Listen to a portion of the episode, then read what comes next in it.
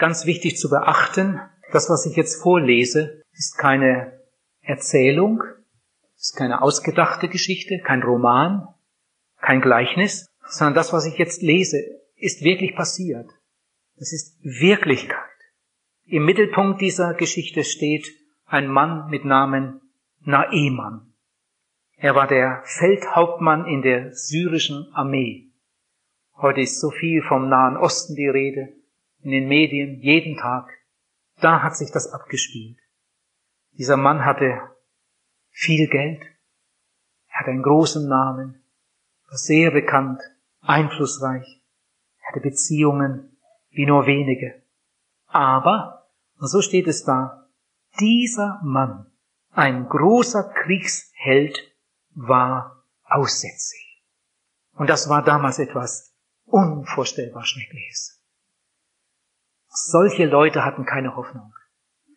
Diese Krankheit war so grauenhaft und das Ende qualvoll.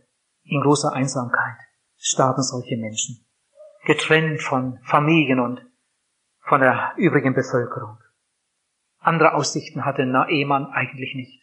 Ich lese jetzt einmal aus dem zweiten Könige, Buch Kapitel 5 von Vers 1 an. Naeman, der Feldhauptmann des Königs von Syrien oder Aram, war ein geschätzter Mann vor seinem Herrn. Und er war hoch angesehen, denn durch ihn hatte der Herr den Syrern den Sieg verliehen. Aber dieser Mann, ein gewaltiger Kriegsheld, war aussätzig. Aber die Kriegsleute der Aramäer waren ausgezogen und hatten ein junges Mädchen weggeführt aus dem Lande Israel. Die war im Dienst der Frau Naeman. Also die Syrer hatten wieder einmal einen Streifzug gemacht durch ein israelitisches Gebiet und hatten dabei Beute gemacht und hatten bei der Gelegenheit auch ein israelitisches Mädchen mitgenommen. Und dieses Mädchen wurde dann Dienerin bei Frau Naeman.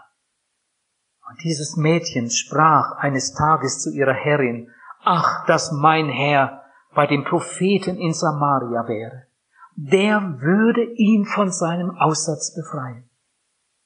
Gewaltig. Das Zeugnis dieses jungen Mädchens. Da ging Naeman hinein zu seinem Herrn, also zum syrischen König, und sagte zu ihm und sprach, so und so hat das Mädchen aus dem Lande Israel geredet. Der König von Syrien sprach, so zieh hin, ich will dem König von Israel einen Brief schreiben.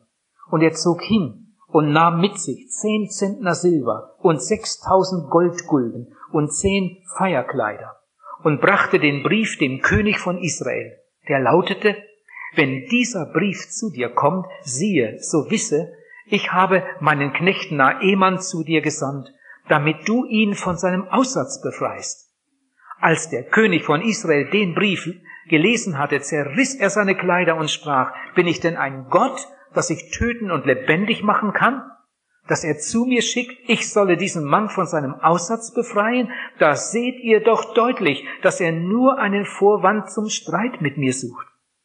Als aber Elisa, der Mann Gottes, erfuhr, dass der König von Israel seine Kleider zerrissen hatte, sandte er zu ihm und ließ ihm sagen, warum hast du deine Kleider zerrissen? Lass ihn doch zu mir kommen. Und er soll erfahren, dass es wirklich noch einen Propheten in Israel gibt.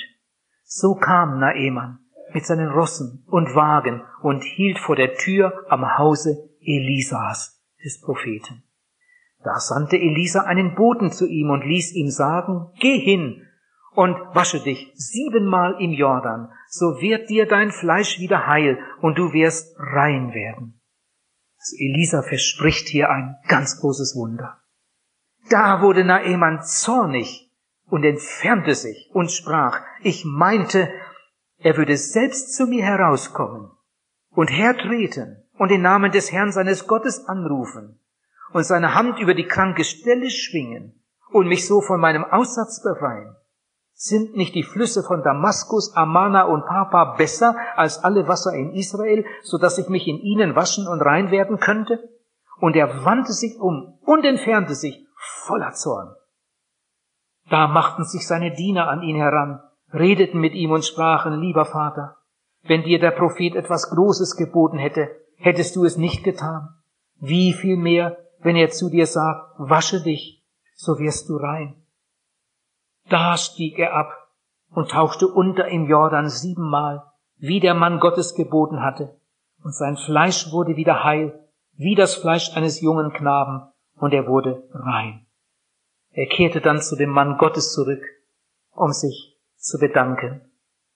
Ich komme immer wieder zwischendurch auf diesen Text zurück. Wir haben gelesen von einem Feldhauptmann, der stand in hohem Ansehen, so heißt es da. Ich weiß nicht, ob heute Abend auch jemand hier ist, auf der Seite oder auf der Bühne.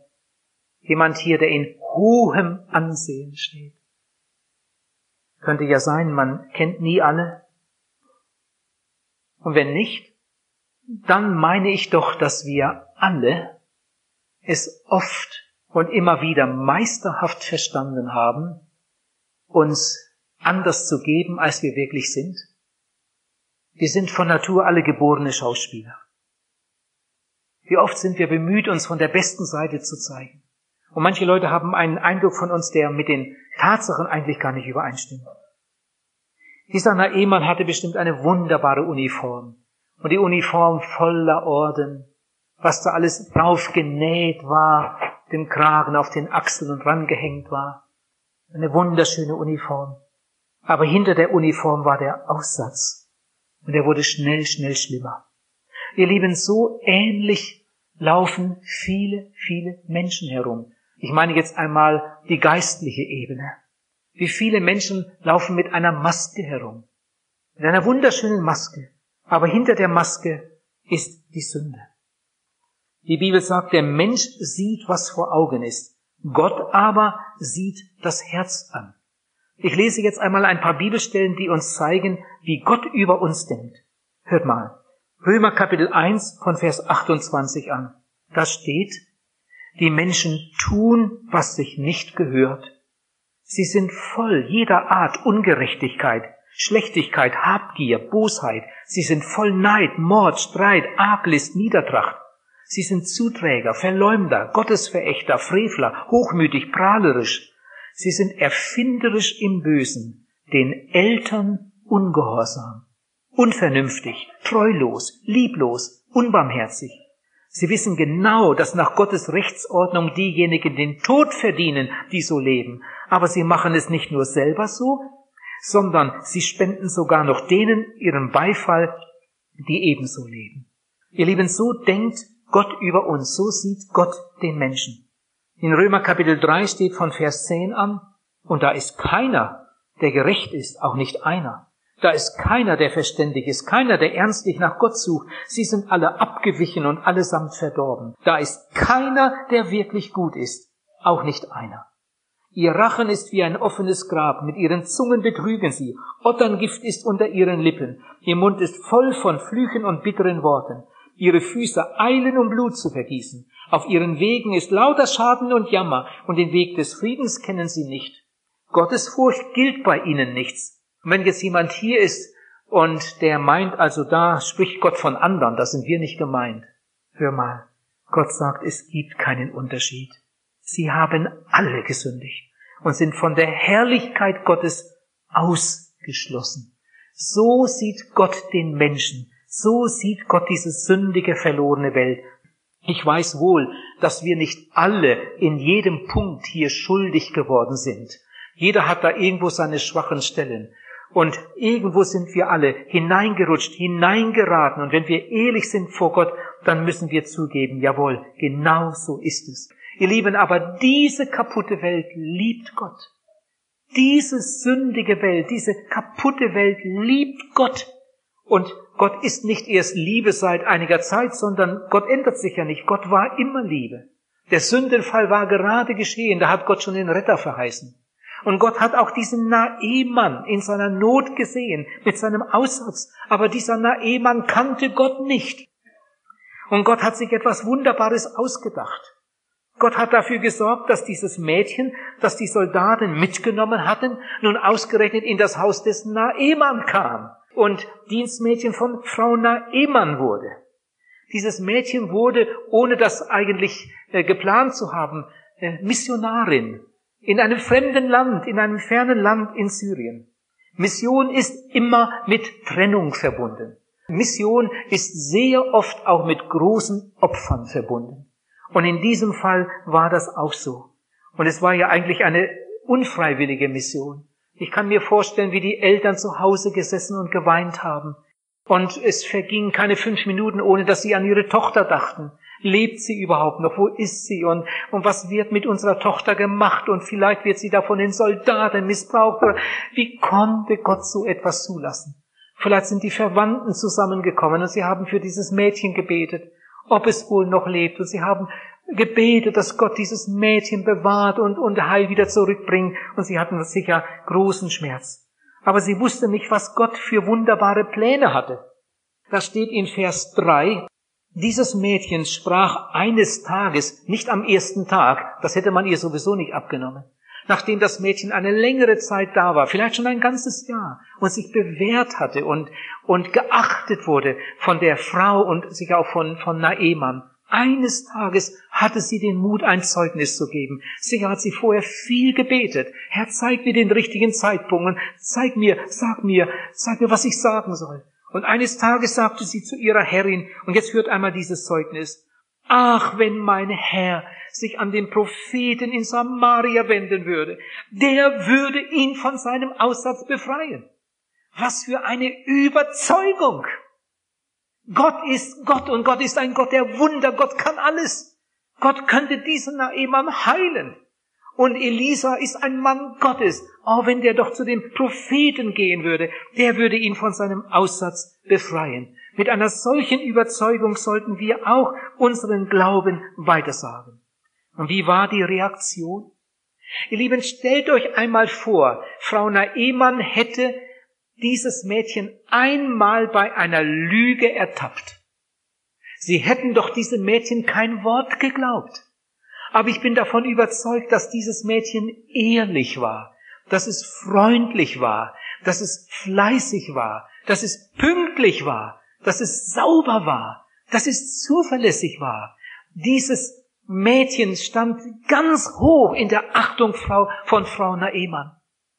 Sie müssten doch eigentlich damit rechnen, das Mädchen will ja nur, dass mein Mann nach Israel geht und dann nehmen sie ihn als Geisel und lassen ihn nicht ehelos, bis ein Mädchen zu Hause ist. Aber auf den Gedanken kamen sie nicht.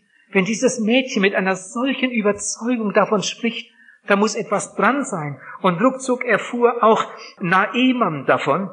Und dann ging Naeman mit dieser Nachricht zum König.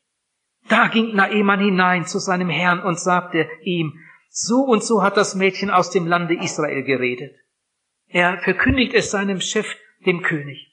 Der König von Syrien sprach, dann zieh ihn. Ich will dem König von Israel einen Brief schreiben. Was soll denn das? Vom König hatte das Mädchen doch überhaupt nichts gesagt. Ich will dem König, diesem gottlosen König, damals war Joram König in Israel. Ich will dem König, ja so steht's da, ich will dem König von Israel einen Brief schreiben.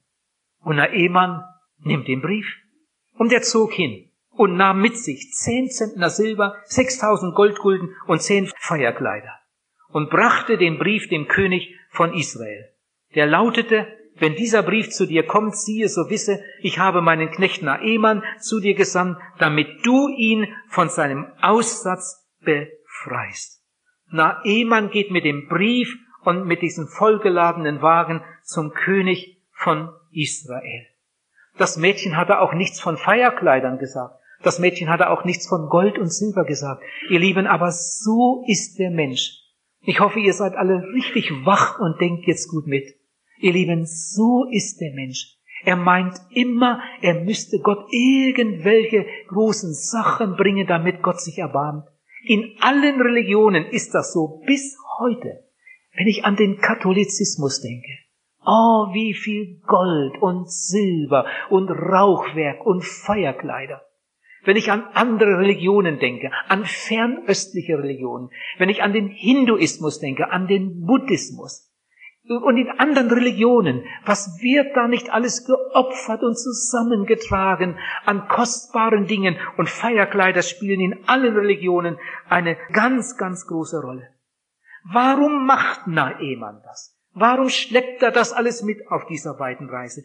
Ihr Lieben, dieser Naeman hatte nur mit einem Ohr hingehört. Und das ist eine Not, das ist heute auch noch so. Es gibt Leute, die gehen in die Kirche, aber sie hören nicht richtig zu. Sie hören nur die Hälfte oder hören das sogar noch verkehrt. Und dann machen sie Dinge, die überhaupt nicht in der Bibel stehen. Ich lese nochmal Vers 5. Ich will dir einen Brief schreiben an den König in Israel. Und das tat er. Und er brachte den Brief zum König. In dem Brief stand, wenn dieser Brief zu dir kommt, siehe, so wisse, ich habe meinen Knacht Naeman zu dir gesandt, damit du ihn von seinem Aussatz befreist. Das konnte ja nicht gut gehen. Das, das konnte nicht gut enden. Nun, das war ein unheimlich teures Unternehmen, aber eine Kur kostet eben viel. Und das hatte Naemann einkalkuliert. Das kostet einiges. Und eine Kur im Ausland, die kostet noch mehr. Und das war Naemann auch egal. Egal, was es kostet. Naemann hatte nur einen Wunsch. Ich möchte Hilfe. Ich möchte gesund werden. Egal, was es kostet. Und so hat er sich abgemüht und eine lange Reise gemacht. Und damals gab es keine geteerten Straßen, keine Autobahn. Was war das für eine mühsame Reise, bis er dann schließlich dort ankam? Und was war das Resultat? Nochmal den Text. Als der König von Israel den Brief las, zerriss er seine Kleider und sprach, bin ich denn Gott, dass ich töten und lebendig machen kann? Dass er zu mir schickt, ich solle den Mann von seinem Aussatz befreien? Das seht ihr doch deutlich, dass er nur einen Vorwand zum Streit mit mir sucht. Naeman war an der falschen Adresse gelandet, aber Naeman merkt es nicht einmal. Ist das nicht furchtbar? Er merkt nicht einmal, dass er an der falschen Adresse ist. Aber Gott liebte ihn und Gott wollte ihm ja helfen. Und darum hat Gott mit seinem Mann, mit Elisa gesprochen hat Elisa das irgendwie kundgemacht. Ich weiß nicht, wie Gott es gemacht hat. Elisa war ein Mann Gottes, ein Prophet. Elisa erfährt davon und Elisa greift ein. Als Elisa, der Mann Gottes, hörte, dass der König von Israel seine Kleider zerrissen hatte, sandte er zu ihm und ließ ihm sagen, warum hast du deine Kleider zerrissen? Lass ihn doch zu mir kommen. Und er soll erfahren, dass es wirklich noch einen Propheten in Israel gibt als der Name Elisa fiel, ich glaube, da hat Naeman sich erinnert. Ach ja, was mache ich denn hier? Was mache ich denn hier? Das Mädchen hat kein Wort vom König gesagt. Ich bin an einer ganz falschen Stelle. Natürlich, Elisa, der Prophet, da soll ich hingehen. Naeman erinnert sich. Da steht in Vers 9, so kam Naeman mit seinen Rossen und Wagen und hielt vor der Tür am Hause Elisas. Und jetzt redet Gott ein zweites Mal in seiner ganz großen Liebe. Das erste Mal hat Gott zu Naeman geredet durch das eigene Dienstmädchen. Gott gebraucht, wenn er einen Menschen retten will, in der Regel einfache Leute. Die einfachen Leute sind Gott oft lieber als die Leute, die, wer weiß was, zu bieten haben. Aus ihrem eigenen Vermögen. Gott hatte mit Naeman geredet durch das Dienstmädchen. Und jetzt redet Gott ein zweites Mal zu Naeman. Aber hört, nicht durch den Propheten, nicht durch den Propheten, sondern durch seinen Diener.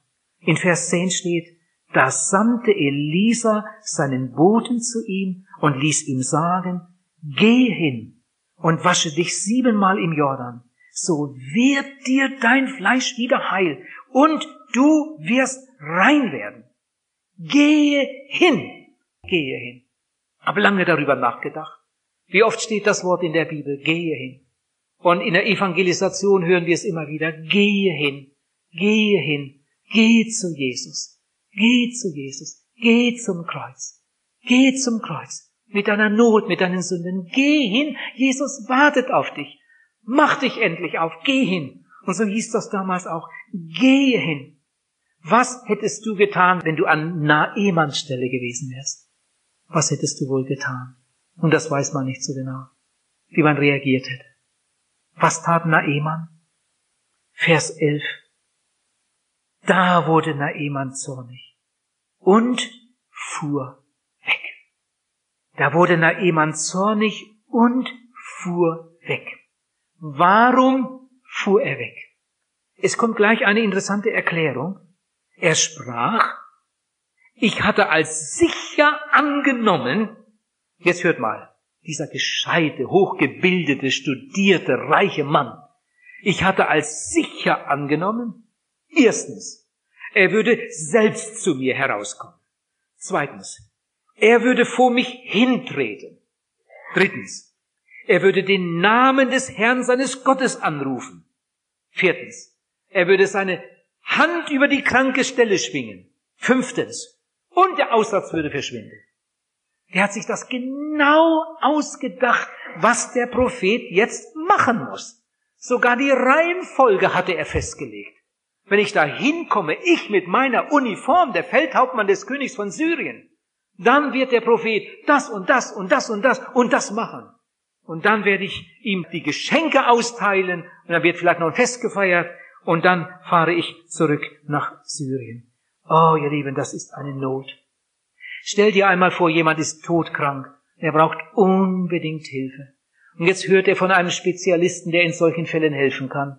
Und dann kommt er zu dem Arzt und er hat als sicher angenommen, der Arzt wird ins Badezimmer kommen und ihn mit Handschlag begrüßen.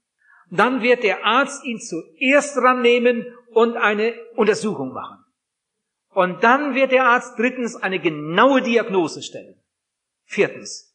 Dann wird der Arzt den Schrank öffnen und ein Medikament herausholen in Pulverform, das wird in Wasser aufgelöst und das schluckt er dann. Und im nächsten Moment verschwinden die Schmerzen und er ist gesund. Und wenn der Arzt das nicht so macht, wenn der mich nicht persönlich begrüßt, wenn der mich nicht sofort rannimmt, wenn der nicht sofort eine Untersuchung macht und eine genaue Diagnose stellt und mir nicht ein Pulvermedikament gibt und die Schmerzen gleich verschwinden, dann fährt er wütend nach Hause. Dabei hatte der Arzt etwas ganz anderes mit ihm vor. Was ist das für eine Dummheit? Was ist das für eine Dummheit, was der Naemann hier macht? Aber hier sehen wir in das Herz eines ungläubigen Intellektuellen. Der ungläubige Intellektuelle, der plant immer für andere. Und wenn die anderen das nicht so machen, wie er sich das gedacht hat, dann, dann kann der sogar wütend werden. Dieser Naemann wollte klüger sein als Gott und klüger als der Mann Gottes. Aber im ersten Korintherbrief Kapitel 1, Vers 25 steht, das, was so töricht aussieht bei Gott, das ist viel klüger, als irgendein Mensch aufbringen kann. 1. Korinther, Kapitel 1, Vers 25. In Vers 12 bekommen wir noch einen Blick in den Kopf eines ungläubigen Wissenschaftlers. In Vers 12 steht, hört mal, Vers 12. Naeman sagt, sind nicht die Flüsse von Damaskus, Amana und Papa besser als alle Flüsse in Israel, so dass ich mich in ihnen waschen und rein werden könnte? Und er wandte sich um und entfernte sich voller Zorn. Hier sehen wir in den Kopf eines ungläubigen Wissenschaftlers. Der kennt sich aus. Der weiß genau, was wirkt und wie das wirkt und, und wie das vorgehen muss. Aber dass Gott Wunder tun kann, dass Gott auf ganz anderem Wege eingreift, dass es bei Gott eine ganz andere Terminologie gibt, das passte nicht in seinen Kopf hinein. Er entfernte sich voller Zorn. Lieben, an der Stelle habe ich gedacht, armes Mädchen, armes Mädchen. Jetzt ist der Naemann auf dem Heimweg. Ihr Lieben, wenn Gott nicht noch einmal eingegriffen hätte und Naemann wäre mit dieser Stinkwut nach Hause gefahren, die Reise dauerte ja ein paar Tage und die Wut hätte sich noch gesteigert, ich glaube, der hätte dieses Mädchen in Stücke gerissen. Armes Mädchen. Naemann kommt nach Hause mit seinem Aussatz. Armes Mädchen. Aber Gott ist Liebe. Gott liebte dieses Mädchen. Und Gott liebte auch Naemann. Und Gott gibt dem Naemann eine dritte Chance. In der Bibel steht, dass Gott mit jedem Menschen zwei oder dreimal in besonderer Weise redet, um seine Seele vom Verderben zu erlösen. Dafür gibt es viele Beispiele in der Bibel und auch in der Geschichte. Gott hatte einmal zu einer Ehemann geredet durch sein Dienstmädchen. Ein zweites Mal hat er zu ihm geredet durch den Diener des Propheten. Und jetzt redet Gott noch einmal, ein drittes Mal durch seine eigenen Diener. Ich weiß nicht, wie oft Gott schon mit dir geredet hat. Vielleicht hat Gott dich auch schon einige Male ganz, ganz deutlich gerufen.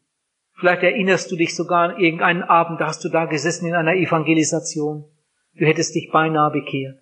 Du warst drauf und dran, dich zu bekehren. Vielleicht haben einige sich bekehrt, Bekannte von dir. Du warst drauf und dran, es auch zu tun, hast es dann doch nicht gemacht. Vielleicht hat Gott dich ein zweites Mal gerufen. Du erinnerst dich noch. Ja, damals, ich hätte das beinahe gemacht, hab's dann doch nicht gemacht. Ihr Lieben, so schnell lässt Gott einen Menschen nicht fallen. Gott ruft noch einmal.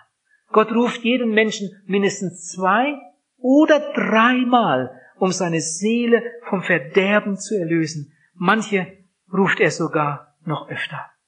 In Vers 13 steht, jetzt waren sie schon auf dem Heimweg. Vielleicht waren sie schon einen halben Tag unterwegs. Da machten sich seine Diener an ihn heran. Ich glaube, die hatten, haben erst mal ein bisschen gewartet, bis die, bis der, die Wut sich so ein bisschen gelegt hat. Vielleicht bei irgendeiner Pause. Vielleicht am Feuer. Da machten sich seine Diener an ihn heran. Und jetzt seht einmal die Weisheit, die Weisheit dieser einfachen Leute. Sie redeten mit ihm und sprachen, lieber Vater, Oh, diese Ehrerbietung, diese Anrede. Und jetzt kommt's. Wenn der Prophet etwas Großes von dir verlangt hätte, hättest du es sicherlich getan. Wie viel mehr, wenn er nur zu dir sagt, wasche dich und du wirst rein. Ja, die hatten eine Logik, diese Leute. Ja, na, Ema, du kannst doch eigentlich überhaupt nichts verlieren. Wenn er etwas Großes verlangt hätte, wenn der gesagt hätte, also du musst noch mal nach Hause fahren und musst noch mehr Gold holen, das reicht nicht. Da hättest du den Weg nochmal gemacht. Und jetzt sagt er nur, wasche dich und du wirst rein. Willst du es nicht wenigstens probieren? Du, du kannst doch nichts verlieren. Und jetzt passiert da etwas. Und Naemann schaltet um. Sie sind am Jordan. Er steigt ab. Und dann steht er, und er tauchte unter im Jordan siebenmal. Die Zahl sieben ist in der Bibel immer die Zahl, die etwas Ganzes ausdrückt, etwas Vollkommenes, etwas Fertiges. Und ich denke, das hängt damit zusammen, dass Gott das so verlangte. Er sollte vollkommen gehorsam werden. Wie der Mann Gottes geboten hatte. Und sein Fleisch wurde wieder heil, wie das Fleisch eines jungen Knaben. Und er wurde rein. Das ist einfach gewaltig. Ihr Lieben, in Korinth gab es Leute, das waren auch die Gebildeten. Paulus selbst war ja ein ganz hochgebildeter Mann. Aber nachdem er Jesus gefunden hatte, hat er sich nicht mehr auf seine Bildung verlassen, sondern auf die Weisheit Gottes. Und in Korinth waren viele Leute zum Glauben gekommen. Und einige Leute hatten so Probleme, dieses einfache Evangelium wirklich für wahrzunehmen, hatten immer daran herumzudeuteln. Und Paulus schrieb dann an die Korinther, ihr habt bei euch leider etliche, die in einer traurigen Unkenntnis göttlicher Dinge leben. Er wollte ihnen nicht sagen, ihr habt bei euch einige, die sind dumm. Er wollte nicht sagen, ihr seid ungebildet. Nein, das waren zum Teil hochgebildete Leute. Gebildeter Mensch auch in göttlichen Dingen sich auskennt, das ist eine ganz andere Frage. Es kann sein, dass jemand drei Doktortitel hat und was weiß ich, was im Leben erreicht hat und alles staunen über sein Wissen, über sein Können und über seine Leistung, über seinen Erfolg. Aber ob der sich in göttlichen Dingen auskennt, die ja eigentlich viel wichtiger sind, das ist eine ganz andere Frage. Ihr Lieben, diese einfachen Diener, die hatten mehr begriffen als Naemann. Und als Naemann auf diese Stufe herunterging, der war ja bei Elisa nicht einmal bereit, vom, von seiner Staatskarosse abzusteigen. Er hat gedacht, der Prophet muss zu ihm kommen. Der war nicht einmal bereit abzusteigen und zu den Propheten zu gehen. Und jetzt am Jordan steigt Naeman von seiner Staatskrosse runter. Er legt seine Uniform ab. Und wenn man sich im Jordan untertauchen will, dann geht man da nicht mit der ganzen Kleidung hinein. Mit einmal sahen die Diener seine nackten Arme, den Aussatz, seinen nackten Körper, den Aussatz. Sie sind vielleicht ein paar Meter zurückgeschreckt. Mensch, wie sieht der aus? Wie sieht der aus? Es war nicht so einfach für Naemann. Aber als er bereit war, abzusteigen, seine schöne Uniform mit den Orden abzulegen und auf die Ebene der Diener herunterzusteigen und dann sogar noch niedriger in den Jordan zu steigen, da tat Gott seine Wunder. Nachdem er völlig gehorsam geworden war und siebenmal untergetaucht war, da wurde er vollkommen rein, vollkommen gesund. Ihr Lieben, wenn er es nicht getan hätte, wäre er mit seinem Aussatz wieder nach Hause gefahren. Als er gehorsam wurde, da wurde er rein. Warum verlangte Gott diesen Demutsweg? In 1. Korinther Kapitel 1 steht von Vers 26 an, hört einmal diese interessanten Verse. Seht doch einmal, liebe Brüder, unter euch selbst zu, also in Korinth, seht einmal unter euch selbst zu, wie es bei eurer Berufung herging. Mit anderen Worten, das könnte man auch hier in Bonn einmal machen. Paulus fordert die Korinther auf, schaut euch doch einmal um in eurer Gemeinde. Schaut euch doch die Gemeindeglieder einmal an. Schaut sie euch einmal an. Wie viele Hochgeborene sind da?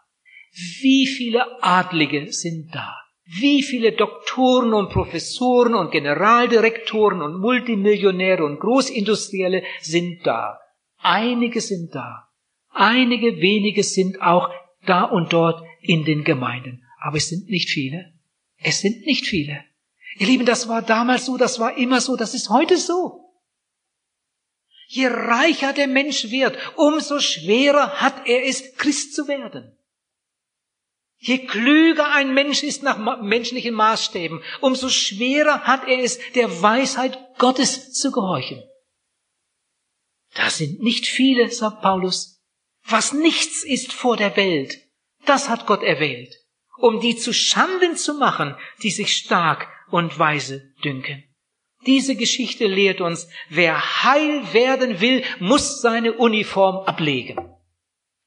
Nicht Gold, nicht Silber, nicht Feierkleider retten uns, bringen uns näher zu Gott. Nicht unser Können, nicht unser Wissen, nicht unsere Werke. Gott verlangt nur, was jeder hat. Wir sind immer in der Gefahr zu meinen, wir müssten Gott irgendetwas bringen, damit er endlich zufrieden ist. Ihr Lieben, wir werden nicht gerettet durch Gold und nicht durch Silber und nicht durch Feierkleider und nicht durch schöne Stimmen, nicht durch irgendwelche guten Werke. Die bringen uns keinen Millimeter näher zu Gott. Gott verlangt nur etwas, was jeder hat, weil er alle liebt und alle retten möchte. Er verlangt nur, dass der Mensch mit seinem Aussatz kommt. Und das ist alles. Lass die Staatskarosse hinter dir. Lass die Uniform hinter dir. Lass deine Orden hinter dir.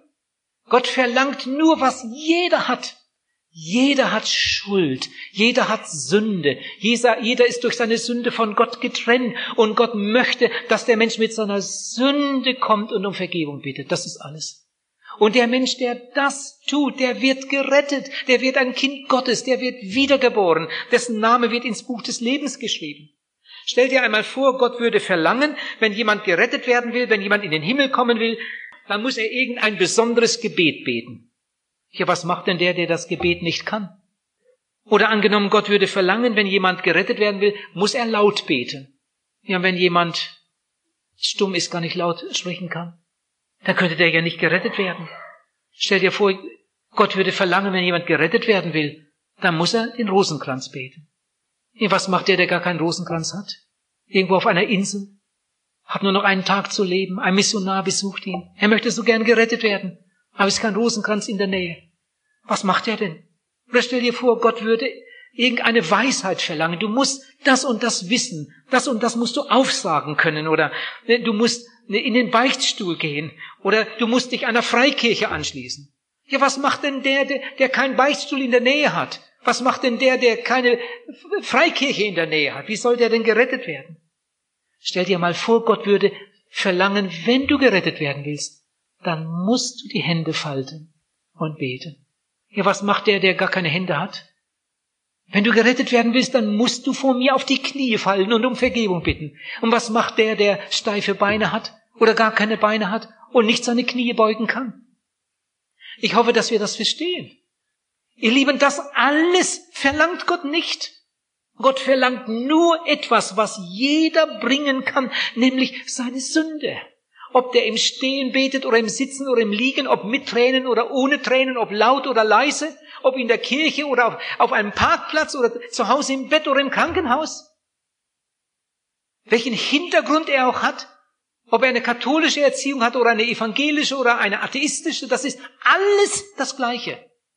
Alle diese Dinge interessieren Gott überhaupt nicht. Gott interessiert sich nur für eins, ob der Mensch ehrlich und aufrichtig seine Sünden bereut. Und ob er dann laut oder leise betet, mit oder ohne Tränen, auf Knien oder im Sitzen oder sonst wie. Wenn jemand aufrichtig kommt und sagt, Herr, es tut mir leid, vergib mir, bringe dir meinen Aussatz, mehr habe ich nicht zu bieten. Ich bringe dir meine Sünde.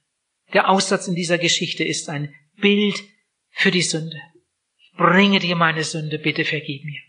Und Gott sagt, wenn du dich bekehrst, dann wirst du leben. Du musst absteigen und dann wirst du heil werden. Und das können wieder einige von uns heute Abend erleben. Bitte, bitte. Verlass dich nicht auf irgendetwas, was du an Leistungen oder an Werten ihm bringen könntest. Das will er alles nicht. Er will nur deine Sünde, sonst nichts. Bring ihm deine Sünde, bring ihm dein altes Leben und er wird dir vergeben. Jetzt lese ich die Geschichte noch schnell zu Ende. Hört mal, was jetzt kommt. Das ist spannend. Und Naemann kehrte um zu dem Mann Gottes. Jetzt fährt er ein zweites Mal zu Elisa. Mit allen seinen Leuten. Die ganze Firma nimmt er mit. Und als er hinkam, was meint ihr, was er da gemacht hat? Da blieb er nicht da oben auf seinem Bock sitzen, gedacht, jetzt muss der Elisa aber kommen und staunen. Und als er hinkam, trat er vor ihn hin.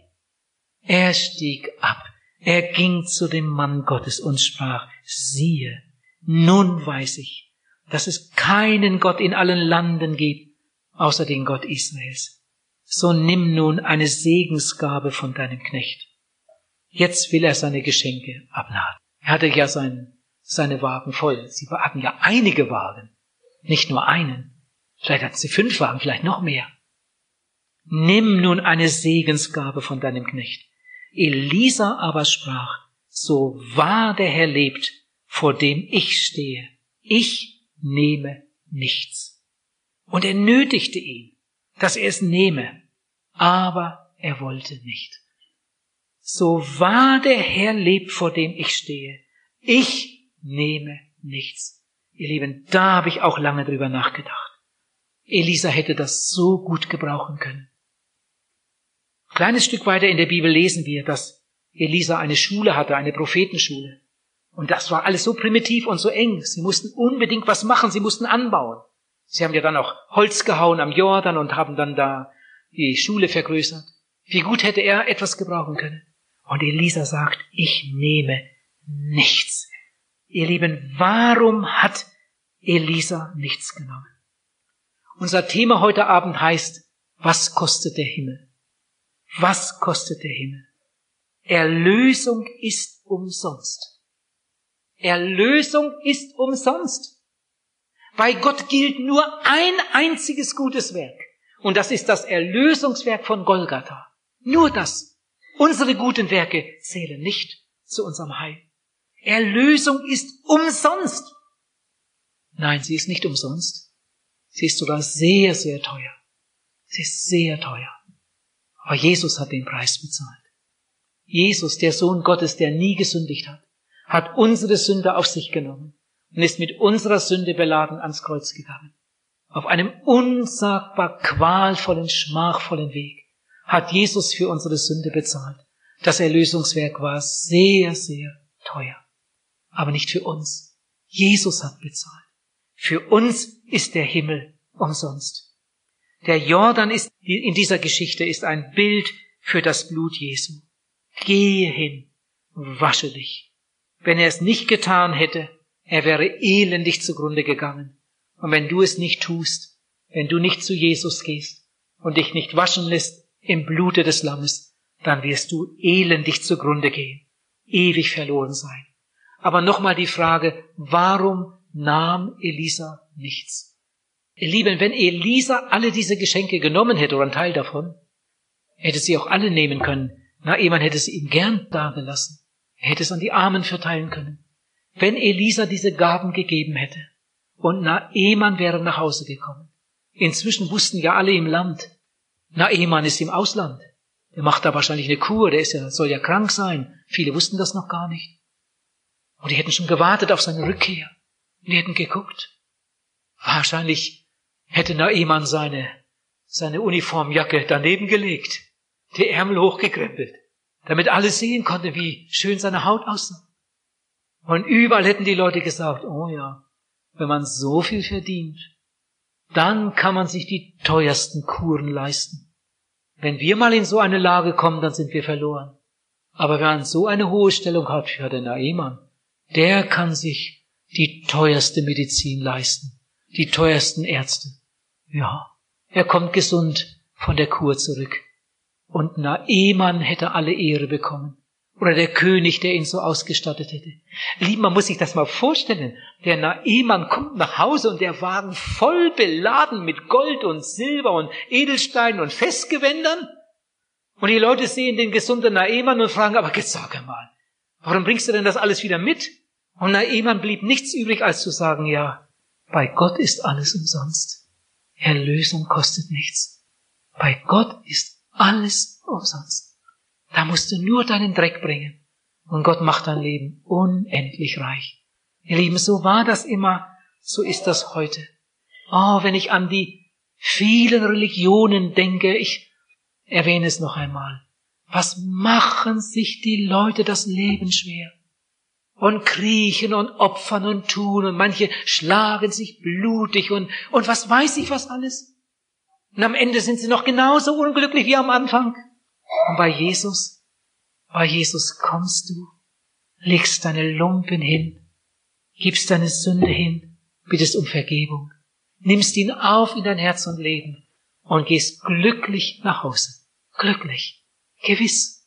Meine Sünden sind vergeben. Mein Leben ist neu. Ich bin ein Kind Gottes. Von einer Minute auf die andere. Das Alte ist vergangen. Seht, Neues ist geworden. Lisa, möchtest du nicht mal gerettet werden? Das habt ihr da hinten nicht gehört. Ich bin gerettet. Gestern Abend stand sie hier vorne. Ihr Lieben, da ist kein Zweifel mehr. Da ist Gewissheit. Ich bin gerettet. Wie viel hast du bezahlt? Gar nichts. Jesus hat bezahlt. Und sie hat das Geschenk angenommen. Oh, ihr Lieben, die ihr das noch nicht erlebt habt, macht es doch heute Abend. Bitte macht es doch heute. Komm mit deinen Lumpen, komm mit deiner Sünde, komm mit deiner Schuld, mit deiner sündigen Vergangenheit, die dich in die Hölle bringen würde. Komm heute Abend zu Jesus. Und der Herr wird dein Leben neu machen. Und du wirst heute Abend dieses Haus verlassen und du wirst wissen, das Alte ist vergangen. Ich bin bekehrt, ich bin wiedergeboren, ich bin gerettet, ich bin ein Kind Gottes, mein Name steht im Buch des Lebens. Ich bin sein, er ist mein für immer. Oh Gott möge dir Mut geben zu dieser Entscheidung. Gott segne euch.